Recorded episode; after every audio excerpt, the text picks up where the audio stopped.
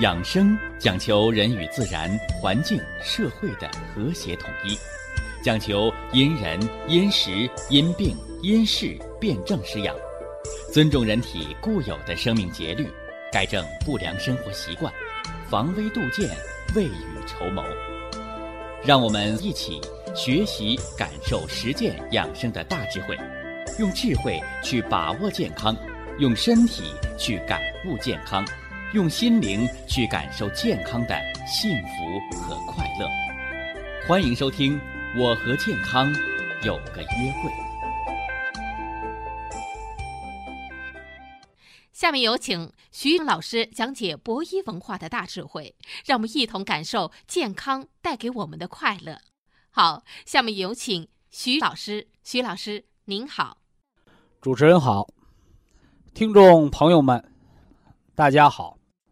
我们的趣味科普养生节目啊，哎，就是希望把复杂的养生、防病、健康、长寿的知识，把它趣味化，把它生活化，把它融入到咱们百姓的生活当中，让大家呢，啊。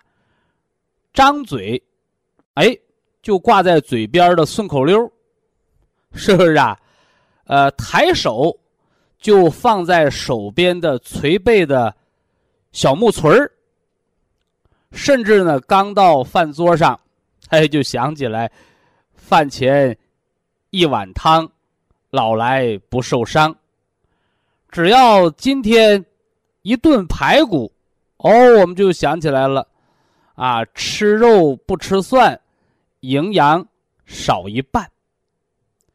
所以养生啊，它不是写在大学生的课本里，收藏在高高的象牙塔上，它是一个民族的财富，就应该在咱们百姓的餐桌上，就应该在咱们生活的茶余饭后。所以呀，养生原来可以这么有趣儿。不管男女老少，是不是啊？不管您的学历高还是低，产生逐渐的培养养生的兴趣、养生的爱好，甚至呢，把健康的生活方式。融入到我们的生活当中，注入到我们的生命当中，融化到我们的血液当中。哎，这样一来呢，让中华五千年璀璨的传统文化和我们炎黄子孙和我们中华民族的一脉相承和我们的健康体魄。让他们相得益彰，天地灵气造仙草，日月精华炼五行，是吧？呃，天地自然呢是个大宇宙，那么人呢？人是生存在这个茫茫宇宙之间的一个生命体。我们呢也把它叫做一个小宇宙。那么天地之间呢，万物生长，它都依赖呢阴阳，它都呢遵循着五行生克的道理。那么这些天呢，我们给大家介绍了这九大仙草。的头两个，是吧？一个呢说了这个我们人看不见的，生活当中呢却无处不在使用着的，说到的这个人体益生菌，说了这个微生物益生菌对人体生命健康和生活的重要意义。那么九大仙草之二，给大家说了这个山楂。山楂大家不陌生，是北方常见的水果，而且呢又是一味药材。在上回我们讲了焦三仙儿当中提到了儿科用药大山楂丸的健胃、化食积、改善脂肪代谢、消除。脂肪肝的调节、养生的作用，而且呢，在博医堂啊，养生在这百方之首、万方之宗当中，我们大家喝了十几年的保元汤，在它的炮制过程当中，也离不开这个山楂。那在煲制保元汤过程当中啊，这个山楂呀，它作为佐料，那它起一个什么作用呢？叫化食的作用。说到这个“化”字，大家呢就不难想到消化，是不是？我们吃这个微生态制剂，吃。双歧活菌，是吧？我们糖尿病、脂肪肝，我们饭后嚼颗山楂丸，问问你吃它干啥呀？哎，大家都不免回答叫啊，改善促进消化。何为消化呀？消，哎，就是把大的东西变成小的东西。哎，我们把它叫物理变化，是不是？啊哎，我经常讲啊，呃，养生、保健，咱们别老喊口号，是吧？呃，人做什么事儿要务实，哎，所以呀，听博医养生论坛，我们就是把大的养生的观念、主题。把它分解成为小的，是吧？怎么说来着？啊，掰开了，揉碎了，磨细了，哎，就是让你听得明白。所以消化消化，它是两个过程。第一个叫物理变化，是不是啊？哎，我们吃饭细嚼慢咽，我们吃饺子做包子，把那肉。大块的剁成馅儿，剁碎了，哎，所以呀，得糖尿病有一个病因叫暴饮暴食，囫囵吞枣。你吃的太快，你嚼不细，你就容易得胃病，是吧？这是消的方面的病，哎，它不是化的方面。那么何为化呢？呃，化是物理变化。是吧？或者我们把它叫无中生有，是吧？什么叫无中生有？吃猪肉长人肉的过程叫化。还有一些呀，胖友啊，正在减肥的朋友啊，哎呀，徐老师啊，我喝凉水都长肉啊！你看，凉水怎么能变成肉呢？怎么能变成脂肪呢？这个都是化的作用，是吧？所以这个化当变化讲，无中生有，它是一个化学变化，是质的变化，它不是量的变化，对不对？那么化，我们吃这个山楂，它叫化食，把你淤积的、消化不了的多余的垃圾。把它化成废物排掉，或者变废为宝，变成为人们需要的能量，是不是？哎，所以呀，九大仙草为什么把这活菌和山楂，它俩放在头了讲？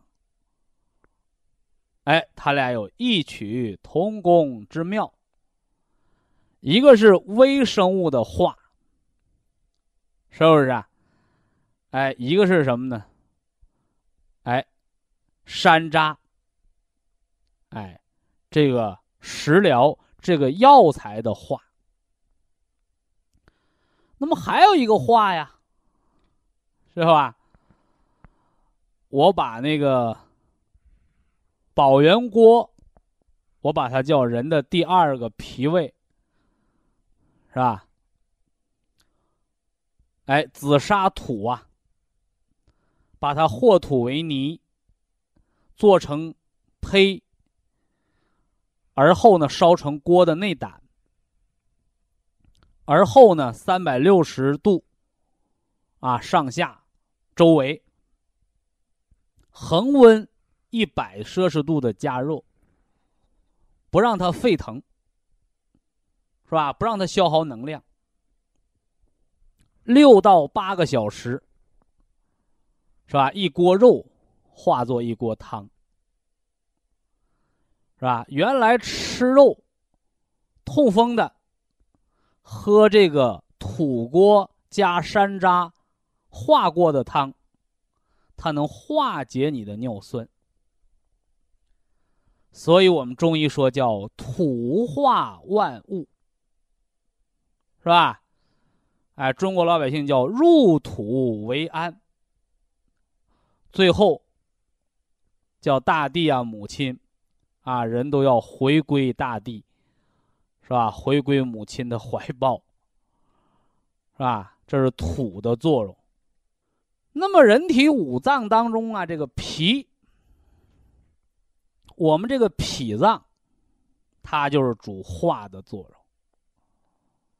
所以呀。现代中医对糖尿病的认识，哎，就叫脾不化湿，是吧？为什么喝凉水都长肉啊？凉水是阴寒的东西，是吧？当你脾的阳气不够的时候，你那个凉水这个水分，它只能和体内的一些垃圾结合。变成不良脂肪沉淀下来。那么还有啊，是吧？有的那个人干吃不长肉，啊，甚至连医生，啊，有些搞西医的医生都奇怪，说这人呢，那东西都吃哪儿去了？哎，有的人认为不符合能量守恒定律啊。他吃那么多，他也不长肉，他也不干活，是吧？物质能量守恒啊，能量哪去了？哦，火，火化石啊，变成火，把人体内的食物营养给化掉了，是不是？哎，这也是一个消耗啊，也是一个消耗。你包括熬夜不睡觉，那就是心火，它在化你。所以大家注意呀，脾脏主运化。我讲运动的时候给大家讲了，运是五脏在工作，动呢是四肢胳膊腿在工作。所以呀，脾脏的运化，它不是脾自己在干活。是脾脏，脾胃中州五行属土，是它和肝、心、肺、肾五行之间的一个运转，所以大家要明白这个道理。以下是广告时间。博一堂温馨提示：保健品只能起到保健作用，辅助调养，保健品不能代替药物，药物。不能当做保健品长期误服。呃，刚刚啊，给大家总结了九大仙草之二之一——山楂和微生态益生菌的运化作用，总结了大自然是吧？五行的土，这土化万物。湿土上种上种子，晒了太阳，它能发芽、开花结果。但是只有土，干干的土面子、沙尘暴，那个种子是没法发芽的。所以呀，生命的种子要在湿土当中，哦，还要有火，有太阳的照耀，叫温润的湿土的作用下，沐浴着春风，是吧？秋风不行，秋风扫落叶了，是吧？所以这是大自然的五行和人体的。脾的运化，脾的化食的作用，为什么结肠炎是脾不好啊？啊，吃苞米粒儿拉苞米碴食谷不化，怎么吃进去怎么拉出来，没有把它化掉。那么五脏，人体的五脏和自然界的五行之间的关系，它是相辅相成的。所以呀，您听我今天的博弈论坛之前。如果您还是认为糖尿病只是胰岛素的原因，啊，我们不笑话你；如果您还认为糖尿病就是脾脏一个脏腑出问题了，我们也不笑话你。但是今天您学完了上述的知识之后，谁再告诉你得病就是什么原因？这种武断的论断，那就是大错特错。所以呀，五脏六腑皆兄弟。那么，人得糖尿病，它和脾的运化，我们说叫饮食的节制，和人的喜怒，我们说心火，是不是啊？和你那个肝木，你情志是不是调达？你是不是生了一股气？这个气，它这个能量聚在那儿，久而久之呢，淤在那儿，开始是个无形的东西，淤久了化成了有形的淤血，甚至破坏了原本的功能，这就造病了。那么再者呢，长时间的劳累，对肾精过度的透支和消耗，是吧？中医说叫防劳，防劳它是两个方面。哎，一个指的是房事，一个呢指的是什么呢？哎，过于的什么呢？劳累，所以干活不要命，得糖尿病了，是把脾累坏了吗？不是，啊，看看是不是肺肾的毛病。所以呀，在博医堂吃保健品，它绝对不是您看完说明书、看完保健品批文是吧？一种保健品管。一种病，那是不对的，一定要辨证施养，综合的来调顾。所以今天呢，通过九大仙草的山楂和活菌，让大家清楚的了解、认识到了脾的化的作用，啊，脾的化的作用。那咱们接着往下说，是吧？九大仙草。之三，要给大家重点的来说说人参，是吧？我一说人参，就有好多南方的朋友拨着脑袋在那儿喊：“哎呦，我怕上火。” 呃，在这儿呢，一定要给大家说清楚，人参呢，它的火啊，就是老百姓认为它补阳气的作用。告诉你，它不及黄芪。呃，我给大家讲过，夏天中暑，虚汗不止，生黄芪泡水，生黄芪泡水，一次二十克到三十克，泡开水，温热喝。指人的虚汗、自汗、中暑，是吧？我告诉你。比人参还好，因为黄芪啊，它补气的作用、敛虚汗的作用，远远的胜过了人参。但是呢，它的价钱可能还不及人参的十分之一，是不是？所以呀，在民间呢，就把这个黄芪叫做平民补药，是吧？老百姓的补药。啊，不是给土豪吃的，那这么好的黄芪，补气，比那人参作用还强大。那它为什么不是第一呢？所以呀，哎，这就是咱们中国人，是吧？现在呢，孩子家长，是不是啊？学校老师，啊，教育部的这个领导，都在说的，叫素质教育，是吧？不要那一百分的庸才。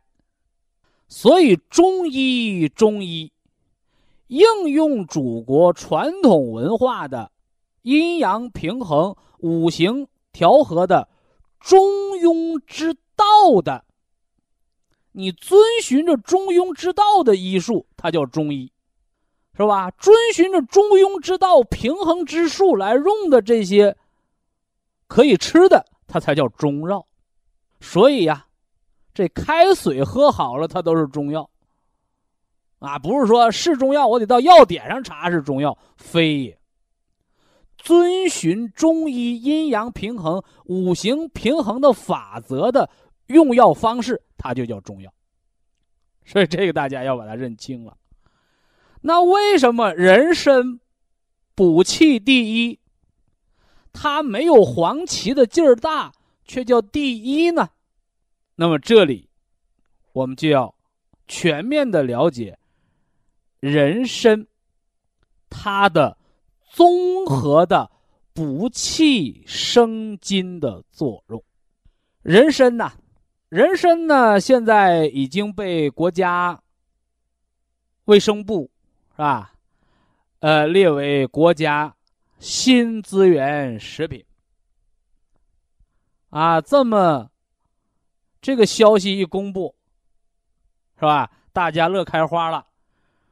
啊，说国家规定人参可以随便吃了，纯属胡扯。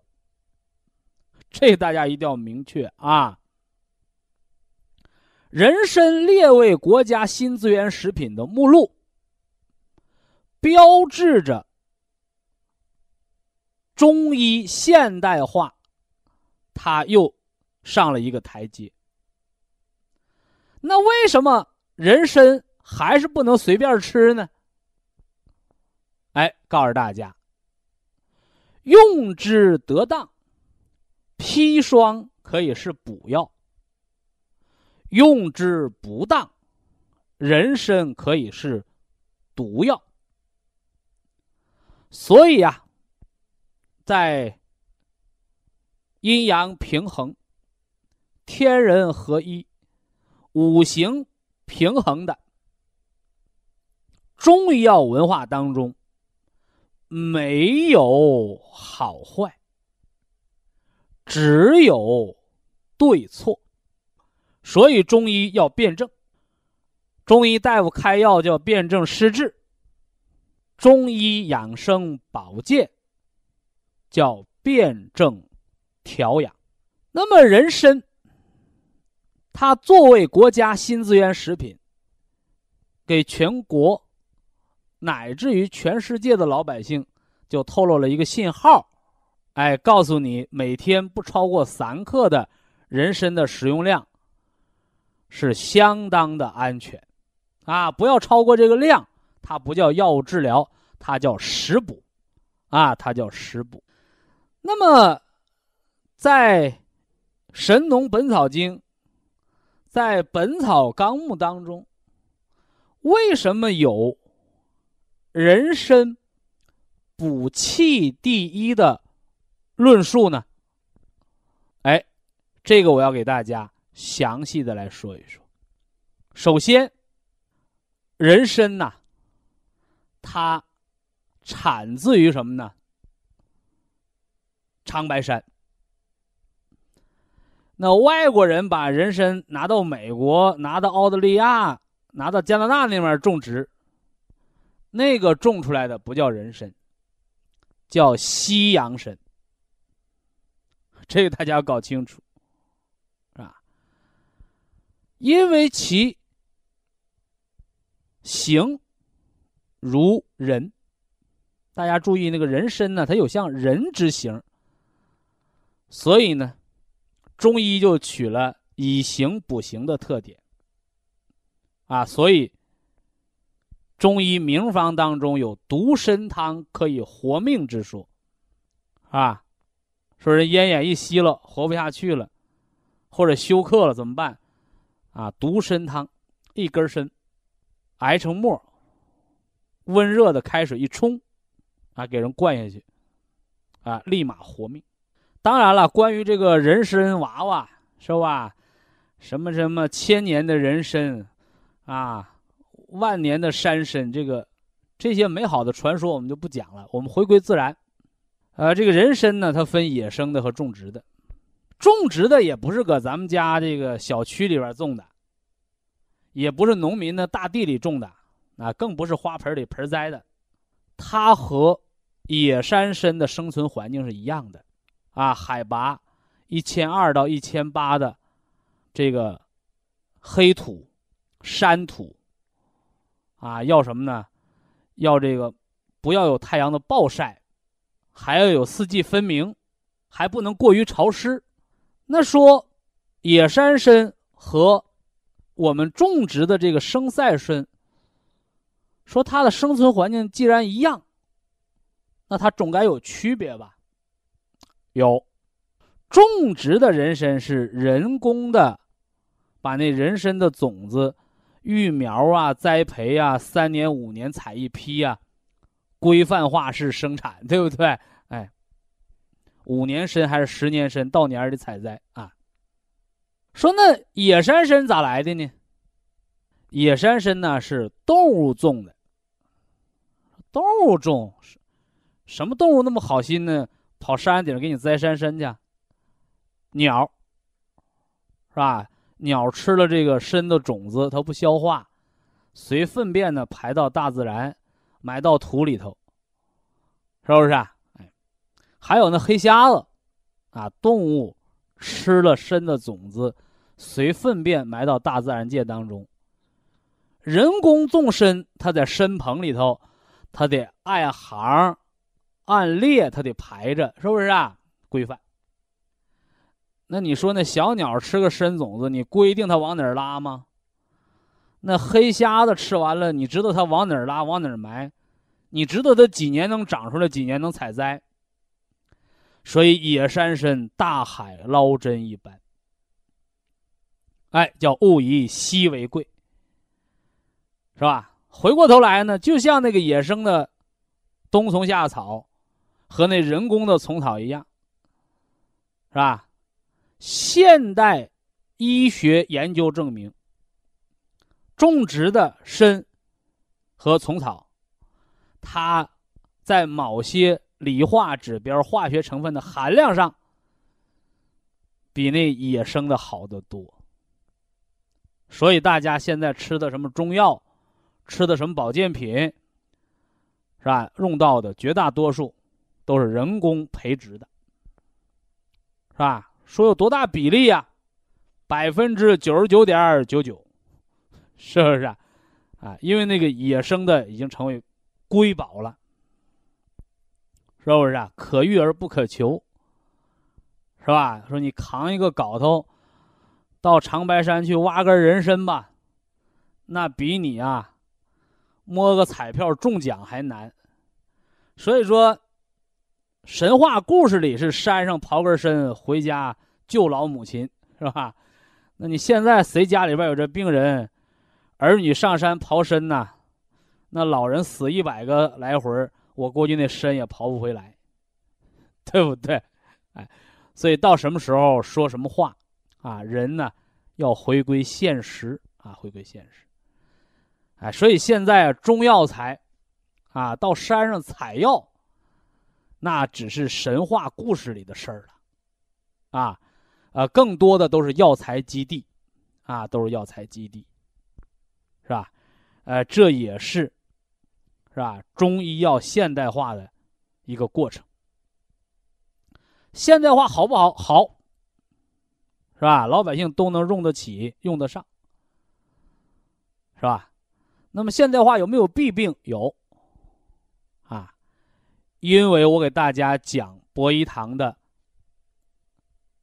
保健品的营养科学的时候，我讲过，你不要认为你吃了维生素，你就可以不吃水果。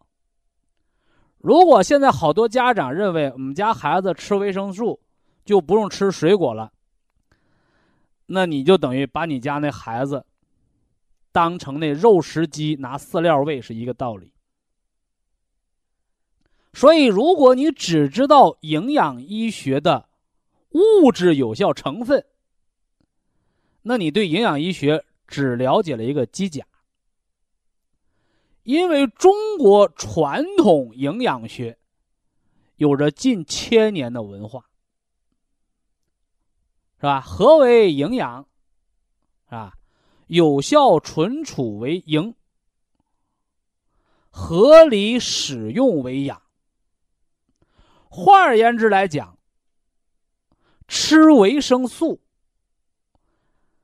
它赶不上吃应季天然水果里边所含的维生素的一半的作用。再告诉你，如果你只吃维生素，你赶不上吃天然水果、晒太阳、守天时十分之一的作用。所以呀，吃保健品，不懂保健养生文化，不实际操练的人，你连一半的作用都起不到。这大家一定要搞清楚。所以现在好多人埋怨：“哎呦，保健品呢都是骗人的，是不是啊？”不是保健品骗人，是你吃的方法不对。是吧？保健品吃错了没效果。把保健品当药吃，人不去主观全面的配合养生调养的方案，都是没有效果的。以下是广告时间。博一堂温馨提示：保健品只能起到保健作用，辅助调养；保健品不能代替药物，药物。不能当做保健品长期误服。人参补气第一，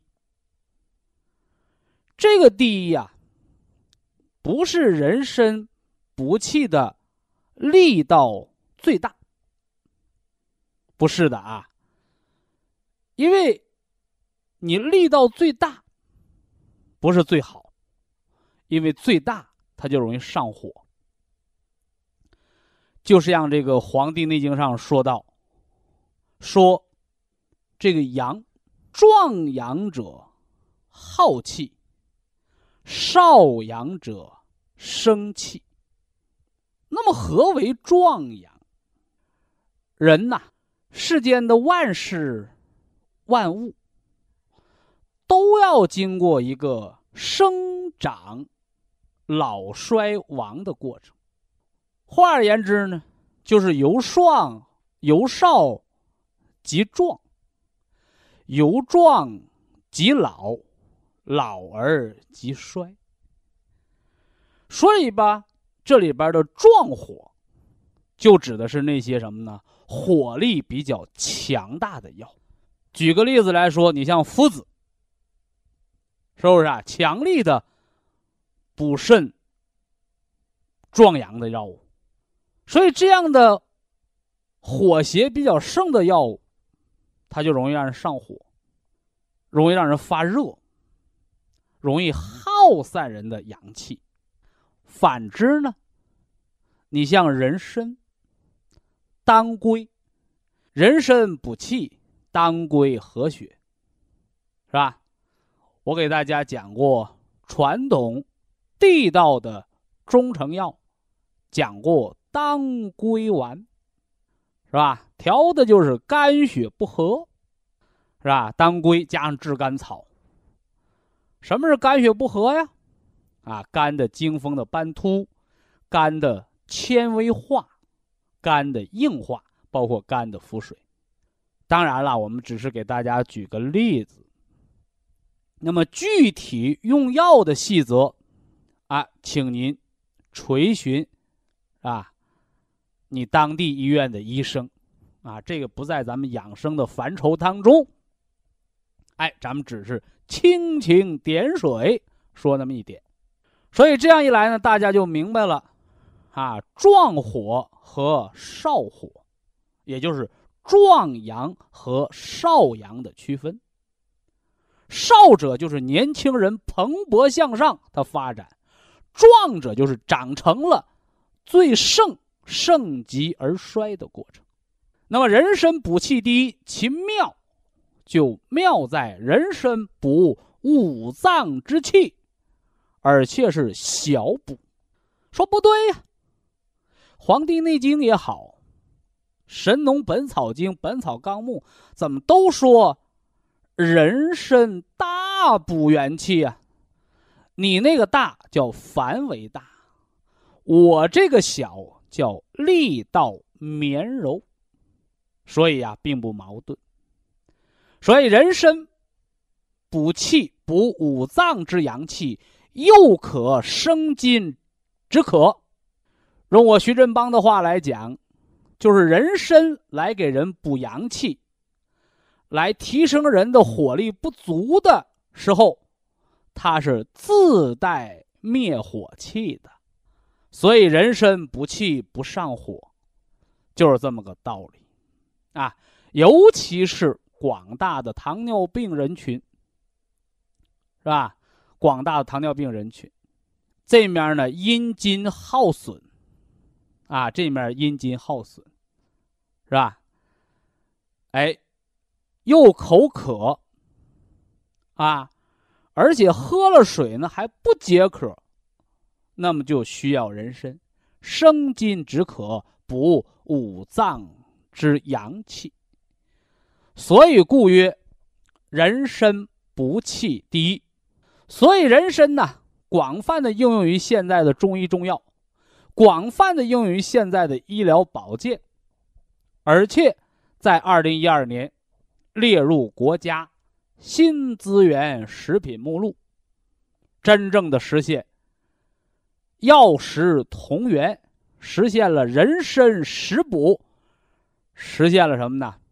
哎一个法规化，是吧？国家卫生部发的条文列为新资源食品目录，是不是啊？哎，啊，带批文了，是不是？哎，那么今天说的三七，三七不是食品啊，三七还属于药品范畴，是吧？啊，但是现在可喜的是，人参已经广泛的应用于。保健品当中，是吧？呃，咱们广告特别要重点强调，博一堂三七银杏茶多酚胶囊，就用到了补血第一的三七。那么三七，它为什么叫补血第一呢？是不是啊？说当归也是补血的呀。甚至老百姓现在广泛吃的那个阿胶啊，是吧？驴皮熬的，说阿胶不也是补血的吗？凭什么让三七拿第一呀？哎，那么今天呢，咱们就给大家慢慢道来。三七，一二三的三，是吧？五六七的七啊，又名山七。高山的山，是吧？油漆的漆，再名，你看看一个三七多少个名？第三个名参三七，是吧？加了人参的参字。那么三七，它为什么起名高山的山，油漆的漆呢？哎，因为最早啊，中国传统医学认为呀。这个山七，它就是一个止血的药，哈 哈，也叫金创伤的药，是不是啊？尤其在那个冷兵器时代，是吧？那个时候不叫军阀混战，是吧？那叫战国，哈哈，战国时期，啊，刀枪剑戟斧钺钩叉，啊，你剁我一刀，我射你一箭，这这就，是吧？特别还有那个云南那片山林里边打猎的猎人，是吧？免不得受一些什么呢？啊，刀割呀、剑伤、剑伤啊，什么这个毒虫咬伤啊等等。哎，那么这三七，它指外伤出血，如期粘物。你看这东西好不好？我们都知道啊，书本坏了拿胶粘上。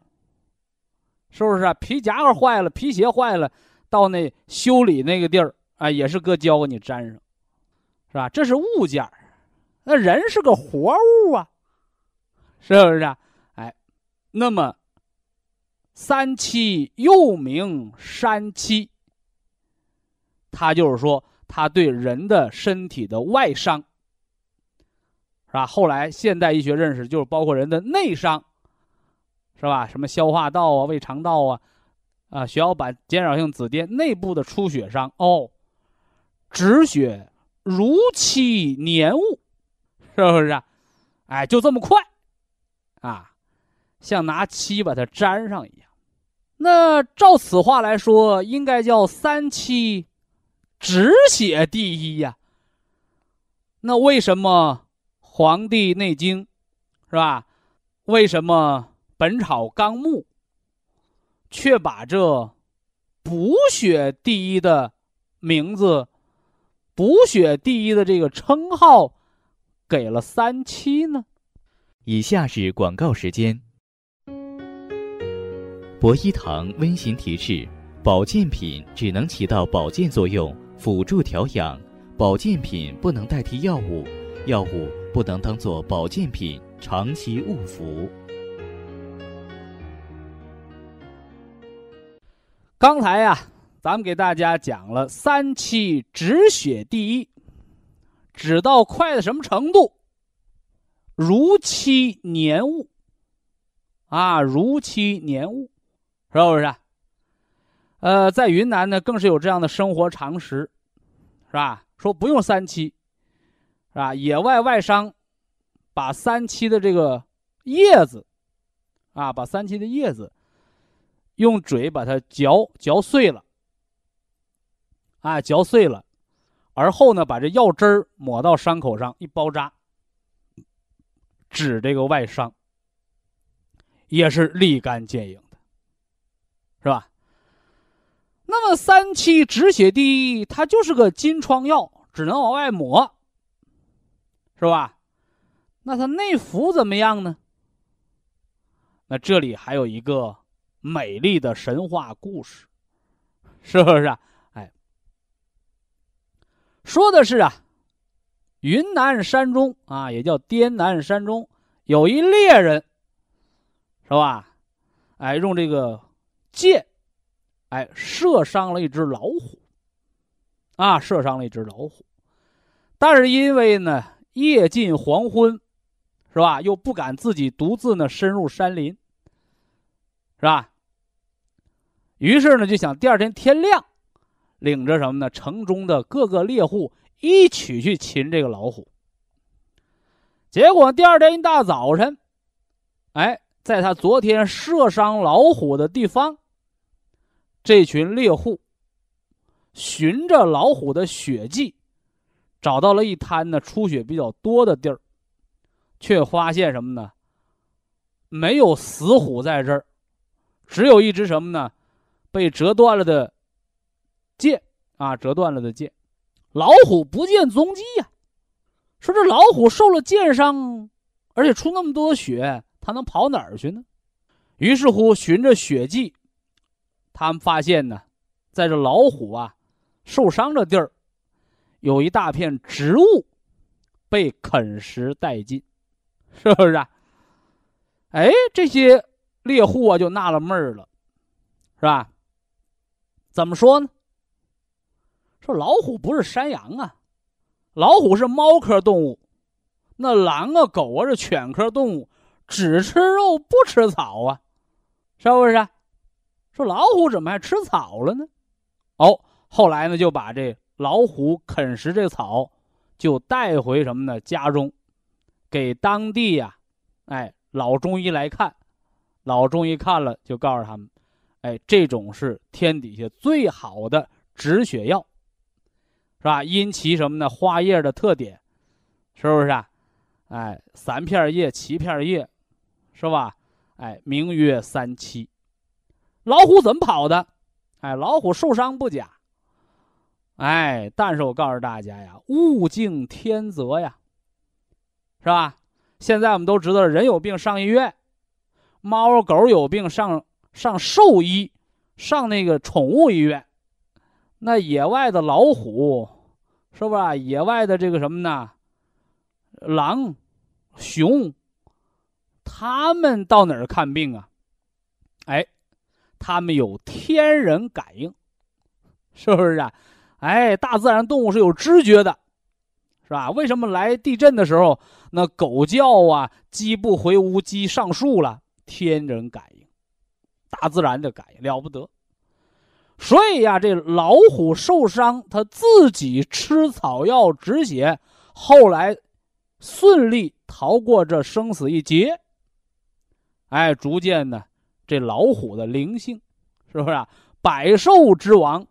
说这名不是虚得的，不光是老虎，它能吃别的动物，关键是它得有超强的生存能力，啊，可见老虎啊，他也是个什么呢？啊，没有执照的天然的中医师啊，是不是？好了啊，这玩笑话就简单说这么多，这也是个非常美丽的动人的传说。那么三七止血第一。那为什么《本草纲目》上却说三七补血第一呢？我们今天呢，给大家慢慢说。这是三七止血。那么后来呀，经医学研究，三七不但可以止血、止筋创伤，三七还可以化淤血。啊，化淤血。是吧？尤其是现在那个脑梗塞、脑血栓、血栓型脉管炎、心肌梗塞，你到医院打的中药用的都是三七的提取物。那有人就问我了，说三七的提取物好不好啊？是吧？好，当然好，不然为什么列为是吧国家的药物品种啊？那么三七是打针好呢，还是口服好呢？中医讲。循经，啊，中医讲循经，就这药物到体内，它得什么呢？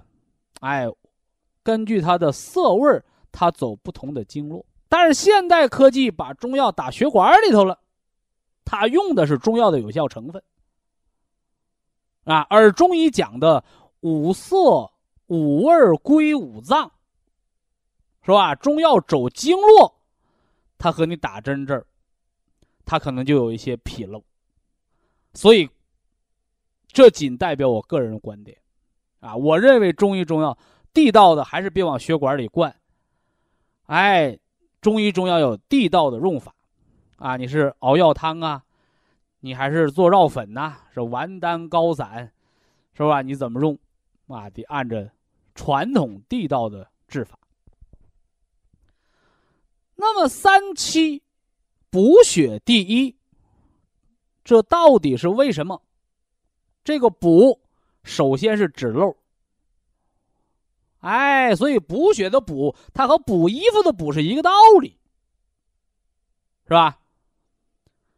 那么光补衣服不行，是不是啊？我们人光穿衣服不行，你饿肚子饿死了，得吃饭呢。所以补血补血应该是两个方面，一个叫补。一个叫益，补是止漏，益是增加其不足。所以呀，《本草纲目》上对三七的论述就非常全面了。为什么三七补血第一？大家请做记录。哎，咱把这个话的出处告诉大家了，《本草纲目》啊，你上新华书店，你还上书城，你翻那《本草纲目》看看看。找目录啊，找到三七，看有没有这句话。三七者，补血而不流瘀；三七者，活血而不伤心。哎，这是三七的精妙之处，止血啊，如期年物。我们看着外边长个血嘎巴，那我吃肚子里血止了，能不能在血管里边也长上血痂，变成血栓呢？不会，所以叫三七止血而不留瘀，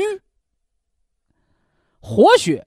三七可以活血，是不是啊？促进气血的运行，是吧？把血栓呢、动脉硬化都化开了，那你能不能把脑出血、出血那块儿给化开呀？三七者，活血而不伤心，它能活血化瘀，却不伤你心愈合的伤口，所以叫三七补血第一。这个第一，它是双料冠军，又能活血化瘀，又能止血。但如果只是这两块金牌，它就够第一的话，还略显不足。那么此下，三七又能生血，三七又能调和气血。那么三七对气血的生化和调和，又起着怎样的作用呢？这个咱们且听下回分解。呃，下来时间给大家开热线。非常感谢徐正邦老师的精彩讲解。下面有请打通热线的朋友，这位朋友您好。这位朋友您好啊。您好，徐老师。哎，请讲。哎，徐老师您好。啊，好啊。啊，嗯。您是哪里听众？是，我是呃内蒙古阿拉善盟的。哦，内蒙古的，嗯。啊，你好，我。呃，是西安博医堂的有缘人。你人现在在西安是吧？啊啊，在西安，嗯。嗯，我爱人糖尿病八九年了。哦。元月份时候查出有并发症，糖尿病肾病，糖尿病精神病变，呃，神经病变，神经病变，哎，末梢神经炎。哎，视网膜病变，高血压三级，他还有强直性脊柱炎。高血压三级就到了中风的边缘了啊。哦，啊，就是，嗯，徐老师，嗯，他的那个什么，呃，那个皮还有皮肤病、银屑病，徐老师。那你现在眉毛胡子抓了一大把，啊，啊，你现在想管什么呢？不得找个重点吗？哦，对，今年七月又查出他有肝肿瘤，还慢性肝损伤，慢性化学性肝损害。啊，吃那个姜黄胶囊啊，吃姜黄胶囊。不能手术，不能手术。呃，他你本人也不愿意你本身都肾功能不全，谁敢给你手术啊？对手完术打不了针，你不就扔医院了吗？对所以我刚才说你眉毛胡子抓一把，哪个是要命的病，哪个是不要命的病，你得分清楚嘛。肝肿瘤是要命的病。先治那个要命的。对。你不要命那个银屑病，你搁那你治它干什么呢？你那个肾衰竭和肝损害这俩要是出现大问题，命都没了，你别的病还治它干什么？对对对对对对对对对。呃，之后那个我们认识了许鹏老师，尤其是许许鹏老师，感谢许鹏老师为我爱人做了调理，吃了博医堂的产品，姜姜生胶囊、兰普维，还有喝保元汤，还他不是大便很干嘛，又吃双歧、活菌因子、铁皮石斛。这四个月后，我爱人现在精神多了，有好多几项呃这个指标都正常了。原来我最关心的是那个肝的指标和肾的指标。对对对，呃，比如骨草转氨酶原来高五十一，现在正常了二十二，就是前两天我们复查的。呃，这个呃碱性磷酸酶原来二百四十四呢，现在呃是正常了，一百五了，正常了。嗯，还有二谷氨酰这个就不用继续看了。你的肾怎么样？现在啊，呃，肝，人家大夫说他之后去复查，他没想到肝功能恢复的这么好，他都奇怪了，问，那他的肾功能就是呃这个蛋白低一些，补蛋白啊，蛋白，但他那个主要是尿蛋白，尿里面蛋白丢了。你说我们家水缸没水，水缸漏了，漏了不就没水了吗？对对，嗯，对对对，四克多的漏，呃，它低，再就是它的那个呃，原来呀尿尿素氮，呃，有点高，原来尿素尿氮是你的肾的泌尿能力、排毒能力下降了。这个熬那个玉米须的冬瓜皮的水喝，双啊肾舒给他带磁疗脚垫儿，完了啊吃点那个西酵母咀嚼片促排毒嘛，是吧？啊，嗯现在人最不舒坦的是哪儿？现在就是呃人呀，呃这个现在精神多了，但是现在就是最主要的就是呃，他现在皮肤瘙痒，肚子有点胀，肚子胀，他不是肝肿瘤嘛？原来有是毛病吗？啊嗯，他原来是肿瘤是呃八八乘九乘十，现在十三乘十哪三。哪个地哪个部位的肿瘤？呃，肝肝上哎呦，呃肝上它是肝的肿瘤和淋巴的肿瘤是最要命的哦。啊哎肝是他说是在外生性肿外生性的肝肿瘤。只要是长在肝上，肝是啊人气血循环比较大的一个脏器，所以它的危害就比较大。对，就像一个炸弹，你说搁沙漠嗯引爆了危害大，还是在人啊群当中引爆危害大呀？不就这么个道理吗？所以说，人的哦那个内脏上长的瘤子，它损害是比较大的，因为血循环丰富啊，它绕命啊对，哎，对，你那个姜黄胶囊啊，继续给它保持十二粒，啊，姜黄还是十二粒啊哎，。什么时候你肚子不胀了，你肝呢确认呢，它逐渐的恢复了，稳定了，是吧？当然了，嗯这些都是保健的手段，你还要配合医院的一些治疗的医疗手段啊。啊，好的，完了，此外呢，这个冬三月是吧？嗯呃，给他吃那个金加黑，金加黑哎，啊金加黑，瘙痒的皮肤拿红花艾叶水洗啊，红花艾叶煮水来擦洗嗯，是吧？对，哎哎，就按这个方调理，好的好的，姜我们祝他健康啊。呃，具体情况呢，也希望这个当地博医堂啊，西安博医堂多加的这个调理指导。啊，我们还是那句话啊，人呢做什么事儿啊，分轻重缓急。啊，分轻重缓急，尤其是半条命的，啊，你是吃药让病和人同归于尽，是不是啊？或者动大手术开刀，人下不了手术台，啊，你还是休养生息，啊，让人和病能和平共处，是吧？让人能带病生存，啊，这个抉择很重要啊。包括有这样的抉择，前提条件你得有这方面的认识，有这方面的知识啊。我们祝他健康。好，非常感谢徐正邦老师，我们明天同一时间再会。